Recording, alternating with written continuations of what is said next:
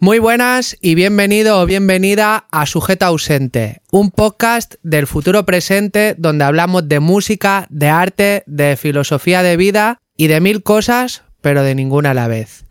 En el episodio de hoy haremos una segunda parte de acústica y está aquí conmigo Dailos, que nos va a traer un tema interesante para los que nos montamos un home studio, consejos interesantes, materiales que podemos utilizar, las distancias que podemos tener y un montón de cosas que al final es data súper importante. Y si no has escuchado o visto en YouTube el anterior episodio, te recomiendo que lo hagas porque va a ir muy relacionado todo lo que vamos a hablar con el anterior para no estar tocando otra vez los mismos temas y traer información fresca, ¿no?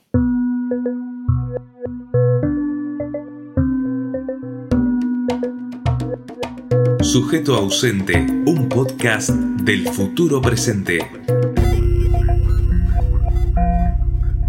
Ok, pues vamos a ver dónde nos quedamos con el tema de los paneles y antes de, de hablar de dónde los colocaríamos, podríamos hablar un poco del material absorbente.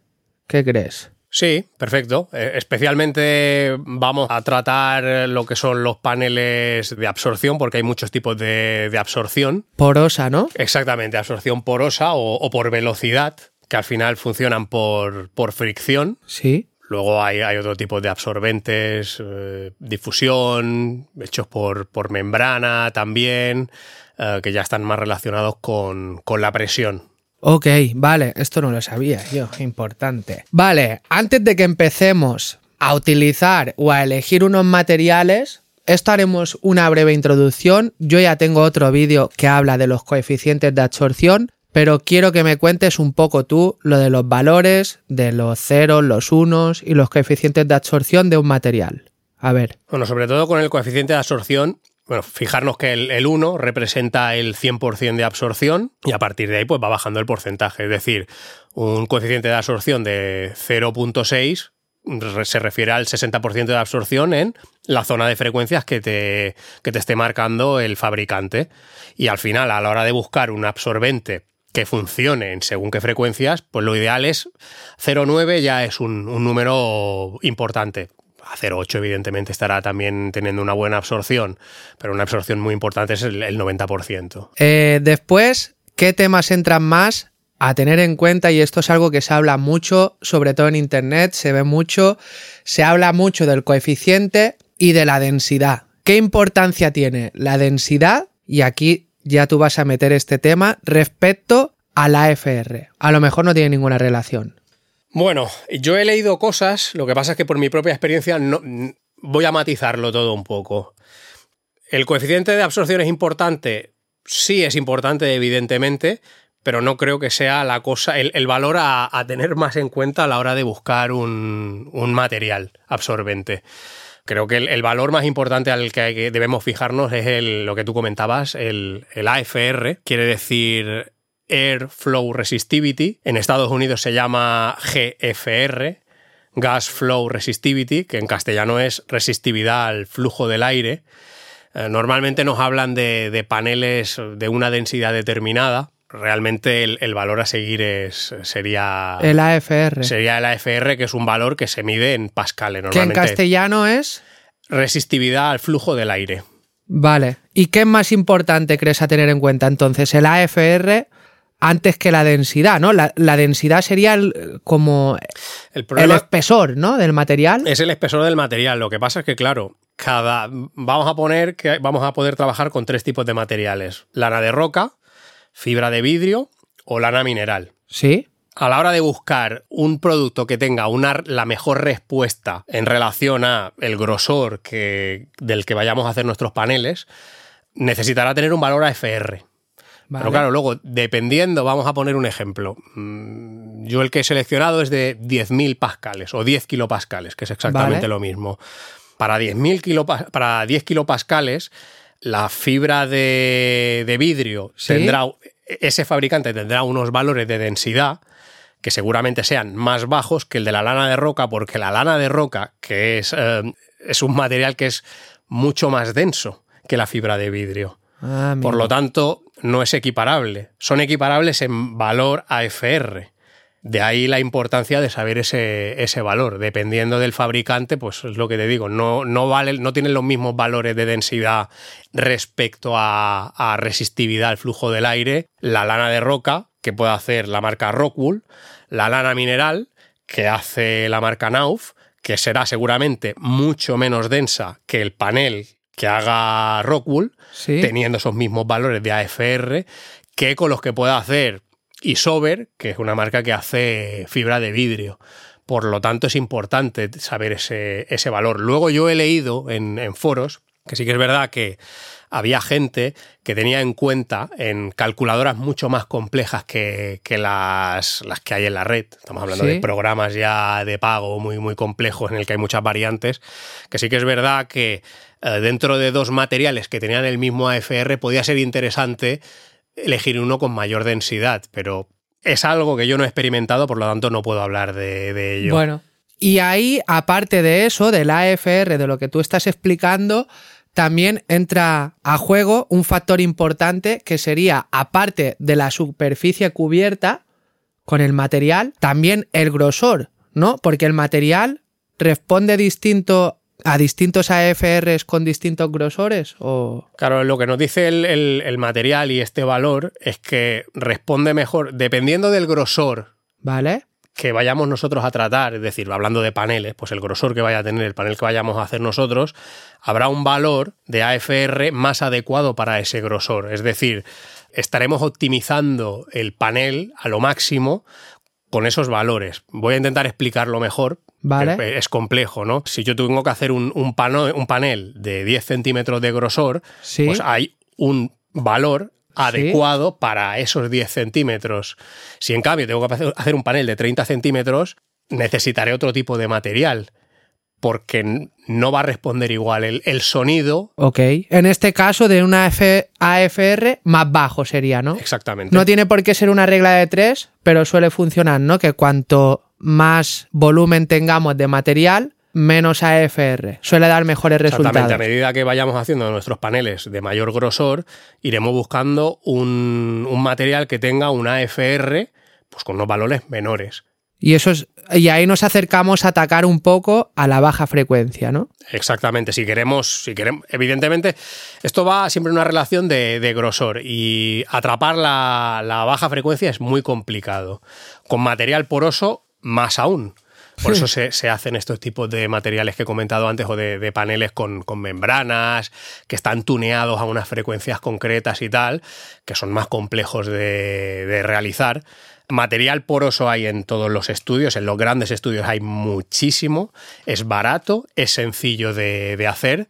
Hay que entender que a veces nos costará llegar a, las frecuencias más bajas, pero que se puede, nos podemos acercar con paneles de, de mucho grosor. ¿Qué pasa? Pues un panel de, de 40 centímetros pues va, va a necesitar pues, que, que compres un material de unos 5.000 pascales no tendrá sentido que, que utilices un, un, material con 20.000, por ejemplo, porque no estará rindiendo el panel a...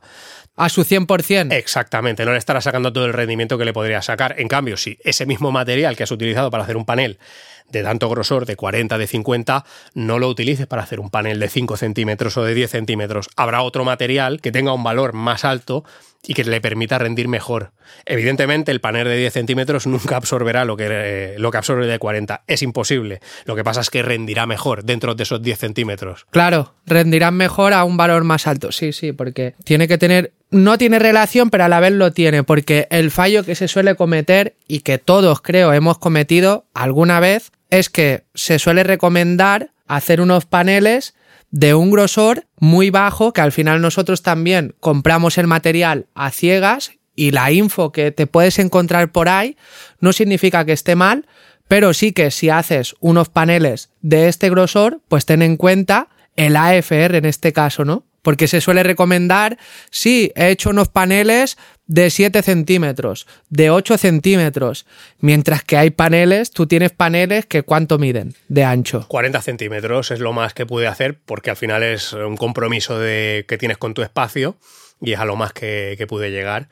La absorción que tiene un panel de 40, pues comprobado, pues no va a ser la misma que la de un panel más de menor grosor. Entonces, ¿qué se puede recomendar? Que si, que si tú tienes un panel, si tú puedes hacer unos paneles que no son muy grandes porque no puedes sacrificar mucho espacio en tu sala, pues el valor que más tienes que tener en cuenta, más que el, la densidad, digamos, del material es el, el AFR. ¿no? Sí, sí, completamente. ¿Es interesante saber los coeficientes de absorción? Por supuesto que sí, pero a la hora de comprarlo necesitas. es- eso es, es algo de lo que quizás no se habla tanto, pero es importante. También importante saber que aquí en España, pues no es un valor que, que te vaya a dar el fabricante en el paquete. A la hora de comprarlo, vayamos a hablar de un Leroy Merlin, un Bricomart o un- una tienda de, de materiales de construcción, no te van a dar ese, ese valor porque no están obligados a, a dártelo. Hay una aproximación. Te lo ponen por ley, por, por, la, por las leyes de la insonorización y el aislamiento y todo eso, ¿no? e- Ellos las mediciones las tienen,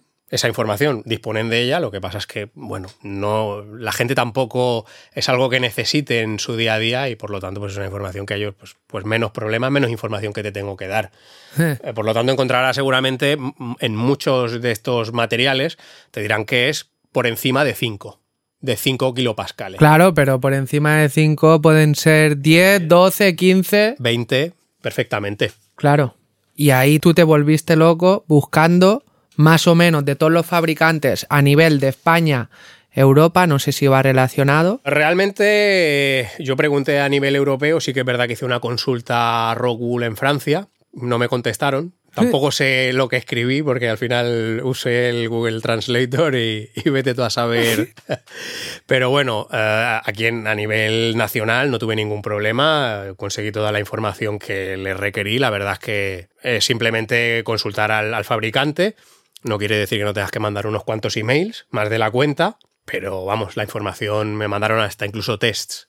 O de, sea de que- mediciones y eh, conseguí más información de la que necesitaba incluso. En cada país se, se hacen unos ensayos, ¿no? De, de dicho material, ¿no? Exactamente, el caso de, de lo que yo pedí fue de Rockwool, un material en concreto, que era el que tenía menor densidad y por lo tanto, que eso es lo que hablabas tú de los porcentajes y tal, claro, sabiendo varios valores AFR de Sí. Rockwool y comparándolos con las densidades, yo podía tener claro que ese en concreto, siendo el de menor densidad, muy seguramente iba a ser el que tuviese un menor valor AFR. Yo consulté con ellos, me dijeron aquí en España que ese en concreto no me podían dar, no tenían los ensayos porque no se fabricaba en España, sino en Rockwool, Francia, que ellos por esos valores de densidad entendían que el valor era, creo que era 8,8, pero que no, no me podían dar una información 100% veraz. 100% veraz que consultase con, con Francia.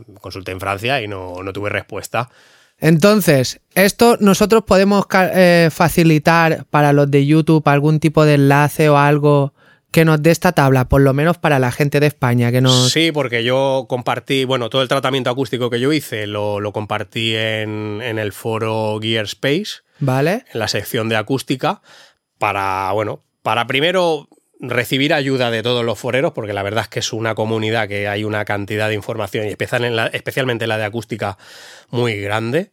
Hay, hay foreros con, con muchos años de experiencia y, bueno, hace poco estuvimos hablando de, de un libro de, de cómo crear un home studio, construirlo Sí. y el tratamiento acústico, pues el, el creador de ese libro es Roger Weiss.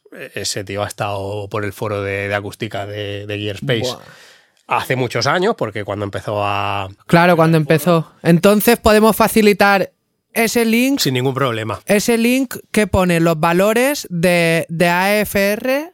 Está eh, el nombre de, de cada uno de los productos, Sí. del fabricante. Está el, el valor que te da el fabricante en el, en el paquete. Sí. está el valor de ensayo real y luego hay algún comentario que yo añadí, porque como me habían comentarios que me, Ok. me- me dieron ellos, algunos de, coeficientes de absorción y otros pues algún comentario que me, que me hicieron lo- los responsables con los, que, con los que hablé. Entonces los que nos vean o nos oigan de otro país, pues tendrán que, tendrán que buscar la información de los fabricantes de ese país, lo aconsejable, ¿no?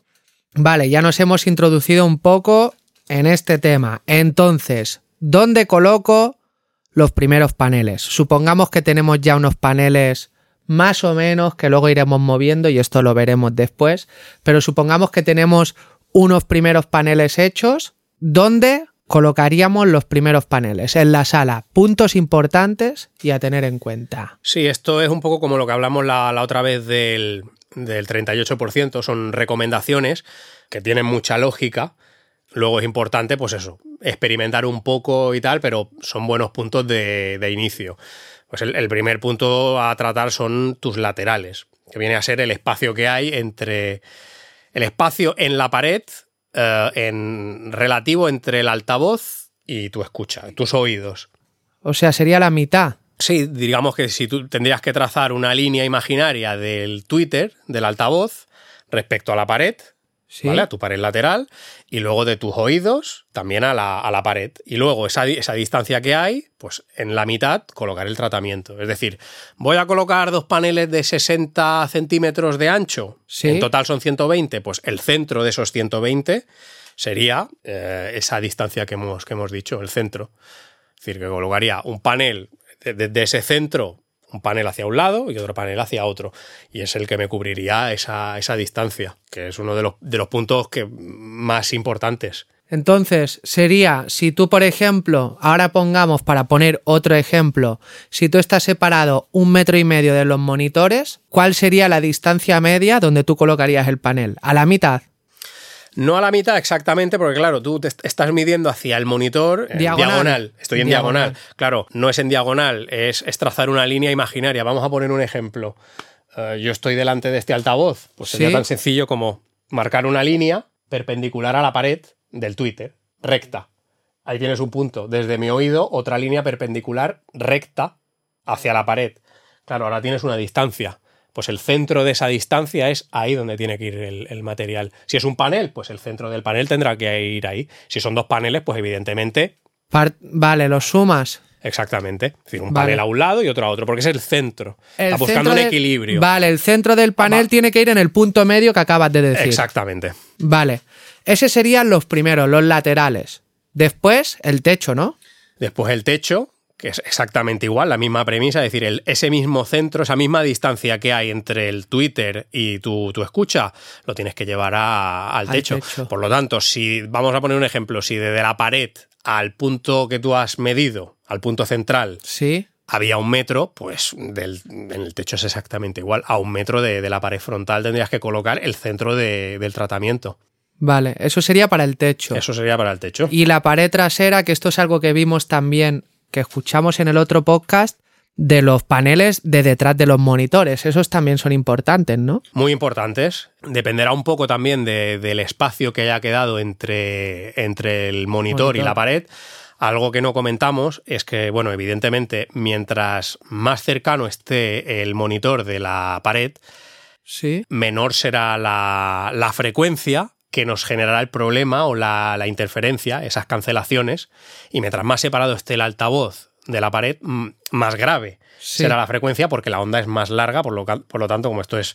Uh, Física pura. ¿no? Exactamente. Mayor distancia, menor es la frecuencia. Menor distancia, no, perdón, ma más alta. Exactamente. Ma mayor distancia, más larga es la onda, más baja es la frecuencia. Okay. Me, me he equivocado. Cuanto más cerca esté el monitor de la pared, más a la alta frecuencia afectarán los problemas. Claro, y eso evidentemente pues puede ser beneficioso. ¿Qué pasa? Pues si eh, se recomienda que el, que el monitor intente estar lo más pegado posible a la pared. Evidentemente experimentamos con esto porque también el, el propio fabricante tiene unas recomendaciones. Te aconseja unos valores, Exactamente. Claro, claro. Ahora no recuerdo con. Yo tengo unos Genelec, unos 80-30A, ahora no recuerdo exactamente, pero hay una distancia que, obligatoria a, a, la hora de delimitar ese, ese, espacio. Por lo tanto, tengamos eso en cuenta y luego a partir de ahí, pues, experimentar un poco después de haber hecho todos estos, estos experimentos, si, si nos queda espacio para poner un panel, pues evidentemente ahí es, un, es una zona interesante donde, donde colocarlos. A mí, en, en concreto, aquí? en mi espacio, tuve una, un cambio importante en la respuesta en frecuencia debido ¿Sí? a la colocación de, de, esos paneles.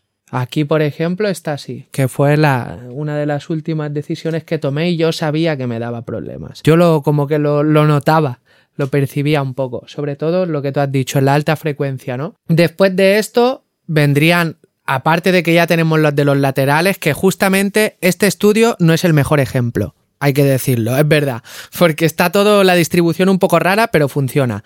Pero generalmente, si es una habitación rectangular, como habíamos dicho, serían los laterales, el techo y la pared trasera, de detrás de los monitores, perdón. De los monitores y también pues la, la- la zona... Después la que queda a tus espaldas, ¿no? Exactamente. Porque esa es la que provoca, al final estamos cubriendo toda la superficie menos el suelo. Sí, exactamente. Al final el, el- el sonido eh, es complicado de, de controlar y hay reflexiones por, por todos lados, ¿no?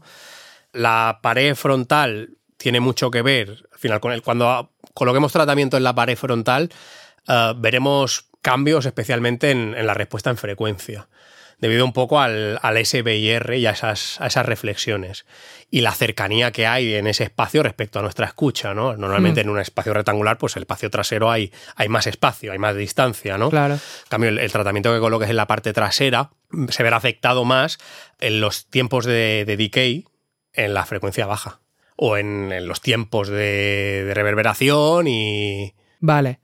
Aquí yo tengo apuntado, y esto es algo importante a tener en cuenta, porque hemos hablado del grosor de los paneles, y también aquí entra un poco el compromiso que tú tengas entre lo que puedes hacer en tu home studio y cuánto espacio estás dispuesto a sacrificar, porque espacio, sobre todo para atacar a la baja frecuencia, puedes sacrificar casi el que quieras, digamos, ¿no? O sea, hay que buscar una relación también con eso, ¿no? Sí, al final todos son compromisos. Al final uno tiene que sentarse y, tener claro qué es, es lo que necesita y hasta dónde es capaz de llegar. Y a partir de ahí, pues, pues tomar las decisiones adecuadas respecto a lo que necesitas y hasta dónde eres capaz de llegar y lo que te permite tu espacio. Porque hay veces que ya no se trata de lo que uno quiere, sino de lo que, lo que puede. Y luego el, el equipo y el material que tengas en, en tu estudio. Es decir, hay que hacer ese tipo de concesiones.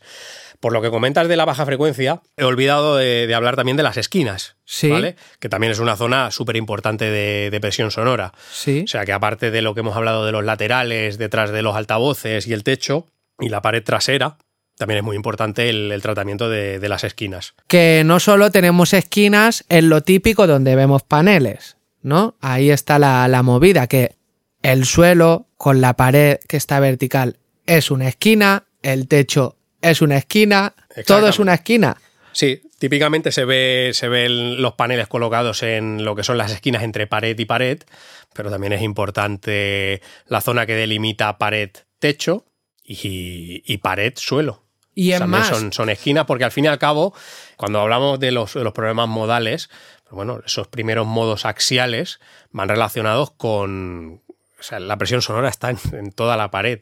Realmente, Claro. para tratar ese problema tendrías que tratar toda la pared. Por lo tanto, las zonas, las esquinas son zonas donde coinciden la presión sonora y los problemas en frecuencia de, de esos diferentes modos, ¿no? pero que no se malentienda, no hay que hacer una pared entera que sea material absorbente, ¿no? No, a ver, si pudieses, no sería ninguna locura, porque evidentemente el sonido ve a la pared como, es decir, Un obstáculo, ¿no? completo. Y claro, un panel es un panel.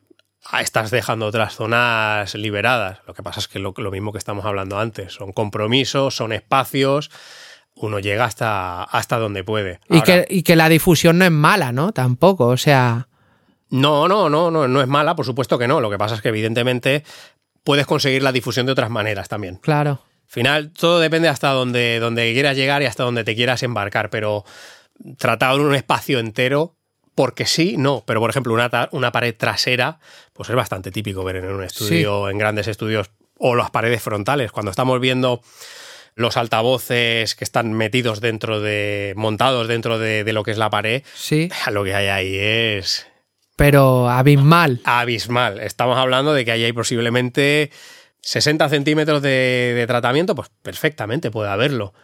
Y otra cosa. Y estamos viendo difusión también, porque muchas veces están, están forrados con, con madera. Claro.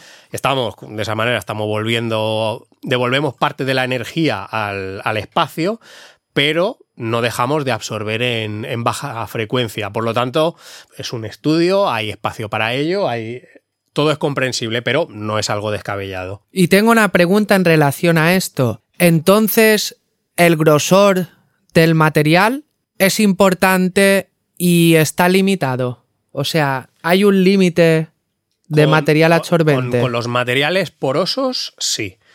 Es decir, llegará un momento que ese material que hemos hablado antes, que es eh, de, de 5.000 Pascales. pascales, por ejemplo, pierde efectividad, ¿no? O llegará sea, un momento que a partir de no pierde efectividad, sino que deja de ser deja más ser- efectivo. Exactamente, es decir, no por que sea efectivo a 50 centímetros quiere decir que porque coloquemos un metro vaya a rendir muchísimo mejor. No, seguramente a 60 centímetros pues está llegando a, a Al límite. Al límite. Ya a partir de ahí, ya después no. No te va a dar más, es complicado. más. Claro, para querer llegar más abajo y tener más, más absorción en baja frecuencia hay otros dispositivos, hay otro tipo de, de absorción que, que, que va más orientada a según qué tipo de frecuencias que puede ser mucho más que te dará mejores resultados. Pero sí es interesante lo que comentas porque, bueno, mm, al final tiene un límite, ¿no? El... Es que muchas veces uno se hace la pregunta de, vale, sé que tengo que A poner. veces más no siempre es mejor. En este caso, más grosor sí que te va a dar más, pero con unos, con unos límites. Claro, porque, porque uno dice, vale, sé que tengo que poner X metros cuadrados en la superficie, pues más o menos, ¿no? Porque se saca el cálculo, que esto ya lo he dicho antes, lo vimos en, en el RT60, en el cálculo que hago yo, puede sacar unos valores aproximados. Después hay que tener todo esto en cuenta, ¿no? Que tú has dicho. Pero, claro, ahí es cuando tú te preguntas, vale, ¿y cuánto de ancho hago los paneles? Esto es algo eh, también importante, ¿no? Bueno, como una aproximación, y esto es una aproximación, puedes Sí. utilizar la calculadora, creo que se llama Modeling Acoustic Calculator o algo así. Sí. Bueno, ya si eso pondrás tú el, el enlace, ahora no sé exactamente si lo he dicho bien o no. Bueno, hay que tener en cuenta que este tipo de calculadoras son casos Muy bien ensayados también, sí, ¿no? estamos hablando de un ensayo en una zona en la que están tratando completamente la pared, en una zona que quizás no es un campo difuso, pero bueno, nos puede ayudar a tomar la decisión de, bueno, ¿qué grosor necesito? Bueno, pues primero de todo, dependiendo del espacio que dispongas, ese va a ser el más importante. Si no tienes más espacio que 10 centímetros, pues 10 centímetros. Y si dispone de más espacio, pues evidentemente ves a tus mediciones y comprueba dónde están tus problemas en las mediciones y ves a la calculadora y toma una decisión y ves, ves, eh, experimentando un poquito con, con los materiales. Porque, por ejemplo, si necesitas llegar muy abajo y quieres tratar simplemente, o sea, la zona en la que más puedes tratar son tus esquinas, con más grosor me refiero, yo en mi caso, pues las esquinas las traté Sí. 40 centímetros, todas Sí. las esquinas, tanto lo que hemos hablado, no las esquinas que hacen eh, suelo-pared, pero sí las que hacían pared-pared y pared-techo. Sí. Bueno, pues me fui a la calculadora y comprobé cuál era el material que disponía de una EFR que estuviese más equilibrado o que me diese el más que equilibrado, que me diese el mejor rendimiento para esos 40 centímetros de los que yo Vale. disponía. Vale. En ese caso, claramente era 5000. Porque está, lo que está guay de esta calculadora es que puedes eh, comparar, ¿no? Puedes comparar distintos materiales de distintos, o sea, distintos AFRs con distintos grosores. Exactamente, te permite introducir, pues eso, vamos a poner el caso de cuatro absorbentes diferentes, con cuatro grosores diferentes, con cuatro valores de, AFR diferentes y los podrías comparar. Incluso puedes añadir la opción de, si quisieses espaciar los, los absorbentes y utilizar el aire como un componente más, que es algo que también se, se utiliza, Sí. Para añadir absorción al, al panel que has hecho, pues es algo que puedes utilizar también en esa calculadora y experimentar un poco y, y- y ver, pues eso, cuál es el, supu- el supuesto resultado que vas a obtener, que va a estar muy lejos de la realidad, pero que tampoco es descabellado lo que te están diciendo ellos. Es, es una ayuda.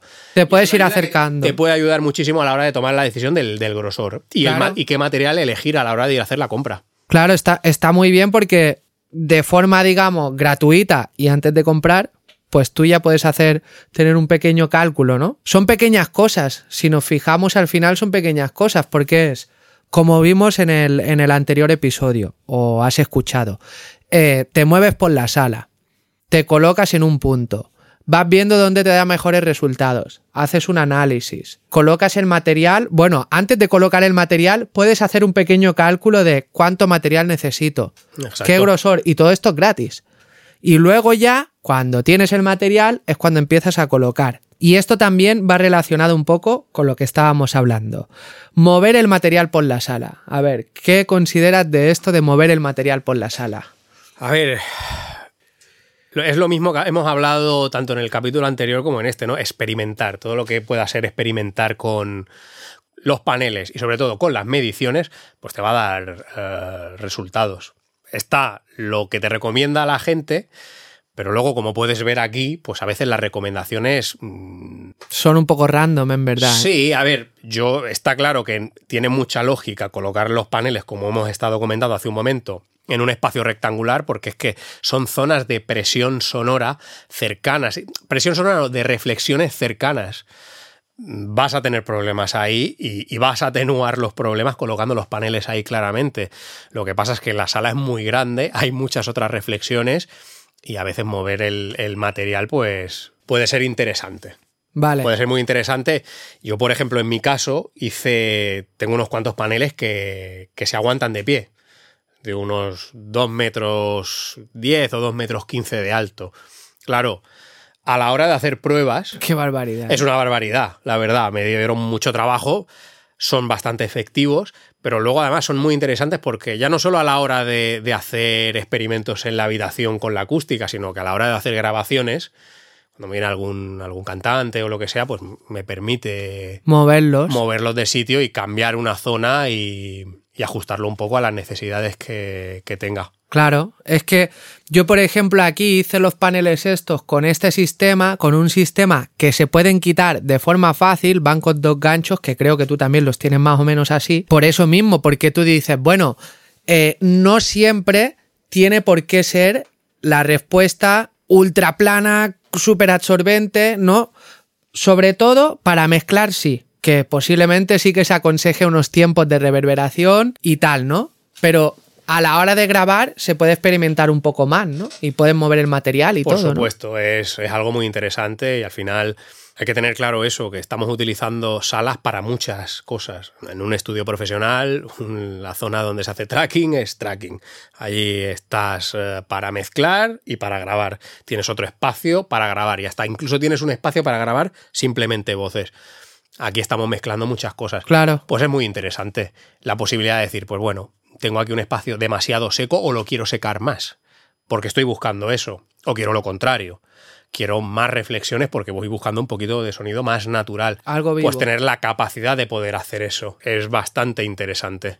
Vale.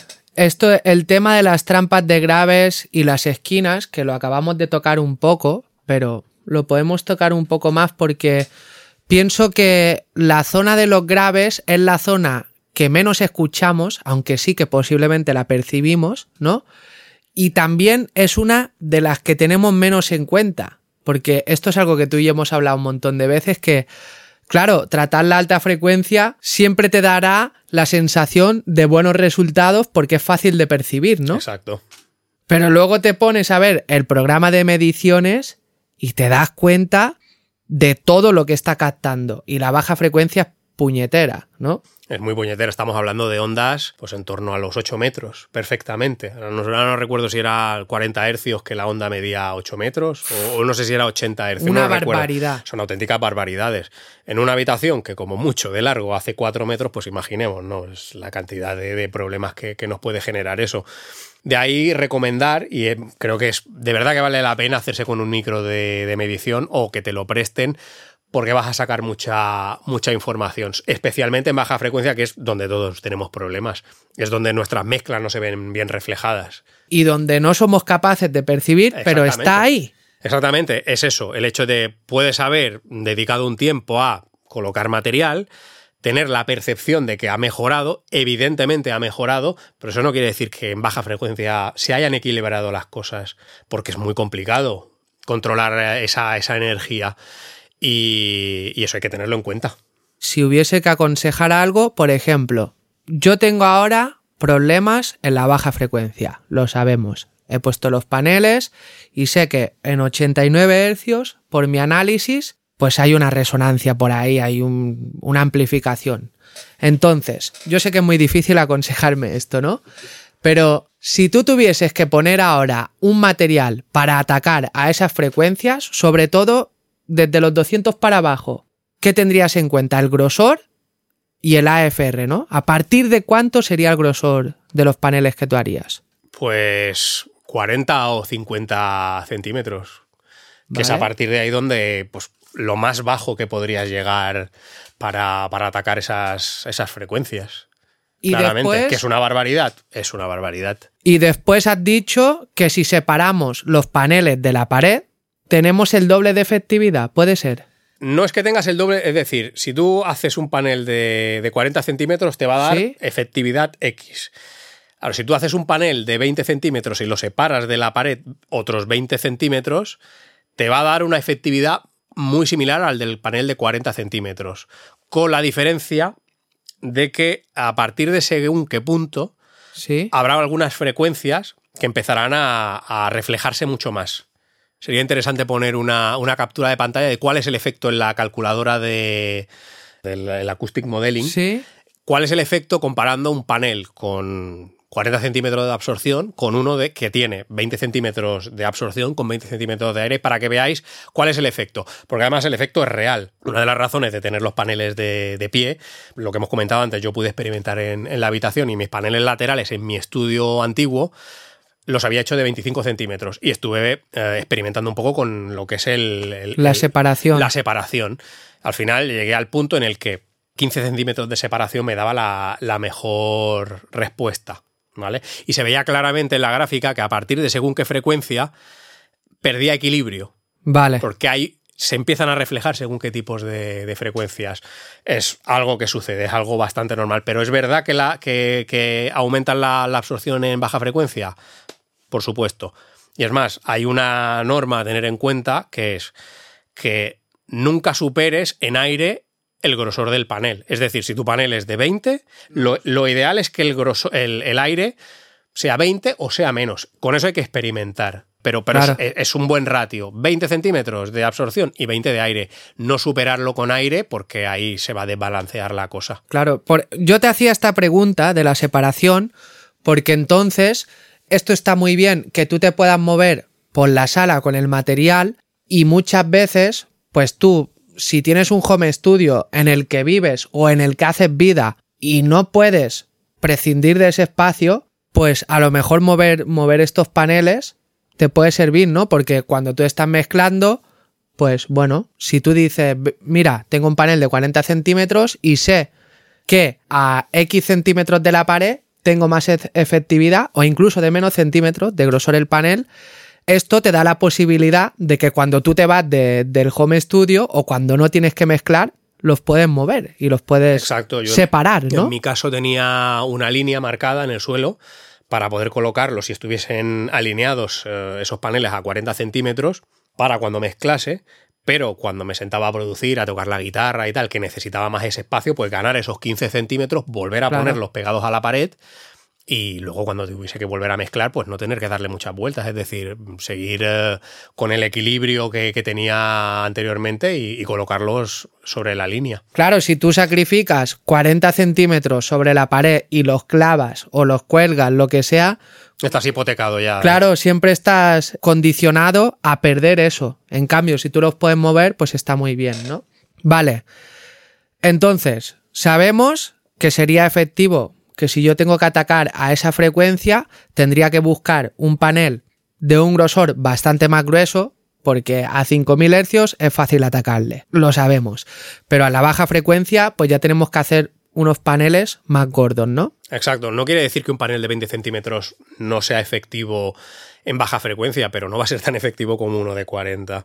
¿Por qué? Porque no va a tener una- un coeficiente de absorción tan alto. Entonces, me convendría hacer un panel con una AFR bajo, de un grosor un poco más grande, ¿no? Digamos. Y después, si lo separara de la pared, pues me sería un poquito más efectivo, ¿no? O en la baja frecuencia no aplica tanto esto. Bueno, ya te digo que que, pues, no lo he comprobado, la verdad, el, el coger uno de De un grosor más grande. y, y separarlo, pero bueno, un- el- los paneles de 25 centímetros ya tienen una buena absorción y ya te digo que, que me mejoró la... Y es un buen tamaño, es, 25. es un buen tamaño, y te digo, yo los, le dejé un hueco de, de 15 centímetros. Además, esto es algo que hice ya en, en la parte final del- del tratamiento y me mejoró la, la respuesta en frecuencia. ¿Una barbaridad? No, no. Es que los incrementos aquí son muy pequeños. Eso hay que tenerlo en cuenta también que esperamos grandes mejoras y vamos añadiendo pequeños porcentajes a, a todo esto, ¿no? Añadir unos cuantos paneles te mejora un poquito la respuesta y otros tantos también. No hay grandes cambios, sino que van viéndose poco a poco. Est- estos cambios a mí fueron sustanciales, pero mejoraban claramente Claro. en la gráfica y quizás si yo, yo tenía una diferencia entre, hablando simplemente de la zona de graves, pues del- de la zona menor a la zona mayor, una diferencia de 15 dB, pues pasó a ser de 10, 12. Bueno, esa es la mejora. ¿Vale la pena o no vale la pena separarlos? Eso lo decides tú. Pero es. Pero es, la mejora está ahí. es. No, y estoy hablando por encima de, de los valores porque no, no recuerdo exactamente, pero se notaba en las gráficas. Es más, tú y yo las vimos hace, Sí. hace unas semanas aquí, esas en concreto, y, y vas viendo cómo, cómo son esas mejoras. Igualmente como la- esas frecuencias que, que empiezan a reflejarse un poco, que va más en frecuencia media, a partir de frecuencia media. Vale. De aquí yo quiero añadir también algo que a mí me, me voló la cabeza, que es que los paneles para el sonido representan más espacio. O sea, si tú colocas paneles en tu home studio, lo que ves después en las gráficas, lo que yo he visto, lo que hemos podido ver al hacer lo- los análisis estos, las mediciones, es que la frecuencia se va desplazando. O sea, la frecuencia donde tú puedas tener realces o atenuaciones se desplaza, ¿no? Sí, da esa sensación como que el sonido, al tener un camino más largo en, sus reflexiones, pues está viendo al, espacio como un espacio más, más grande. Y claro, esas frecuencias pues, pues van disminuyendo. No es algo que haya leído mucho al respecto, es algo que me comentaron en, en el foro, varios foreros. Luego es algo que yo evidentemente ya me había percatado, pero bueno, que la sensación era, era esa.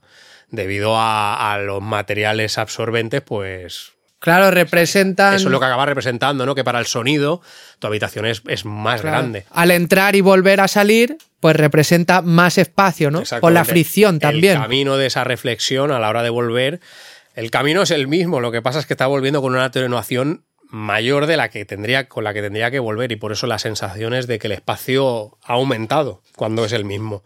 De ahí que luego veamos eso, lo que tú estabas comentando, que luego la respuesta en frecuencia, pues veamos que después de haber colocado X paneles, nuestro pico ha pasado de mm, 89 a 85. ¿Es debido a eso? Pues Qué locura, ¿eh? Qué locura.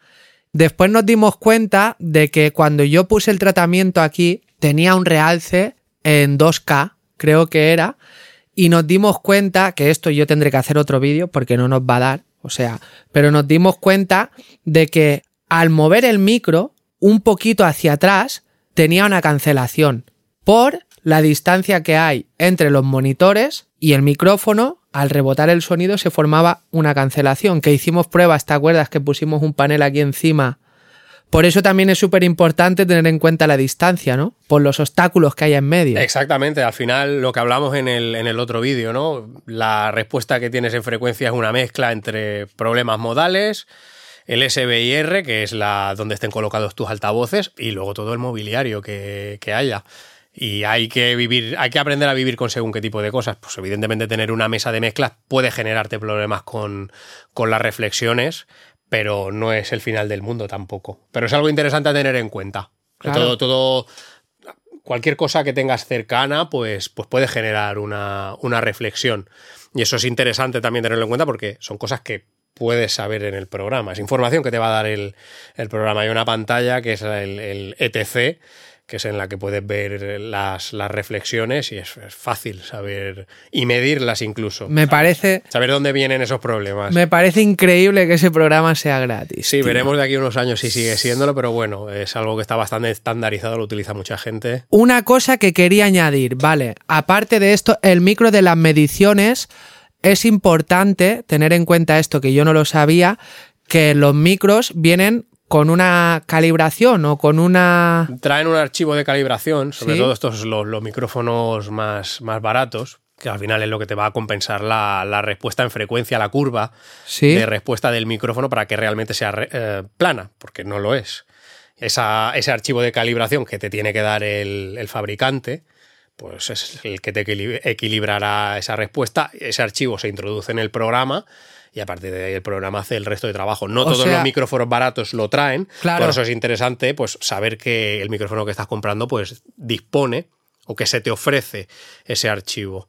O sea que vale más la pena a lo mejor invertir un poco más y tener ese archivo de calibración que tú lo cargas en el RIU y además tú me comentaste, por si hay gente que nos ve de fuera, que también pueden conseguir un micro, que aquí no está creo, se puede conseguir un micro que es de RIU, puede ser. Sí, no sé si es eh, Riu o es que esa, esa casa trabaja con, con ellos directamente. No, no me he informado lo suficiente, pero sí que sé que el micro está preparado para, para trabajar con Riu directamente. Además, en uno de los eslogans es ese, ¿no? Y está muy guay porque va por USB, ¿no? Y va por USB, exactamente. Eso está Yo muy guay. intenté buscarlo aquí, pero me fue imposible. Pero sé que en Estados Unidos todo el que esté por ahí, pues no tendrá ningún problema en, en conseguirlo. Eso creo que la casa es, es UMEC, es, o el, el nombre del micro creo que era, era UMEC. Ahora no recuerdo la casa que lo, que lo fabrica.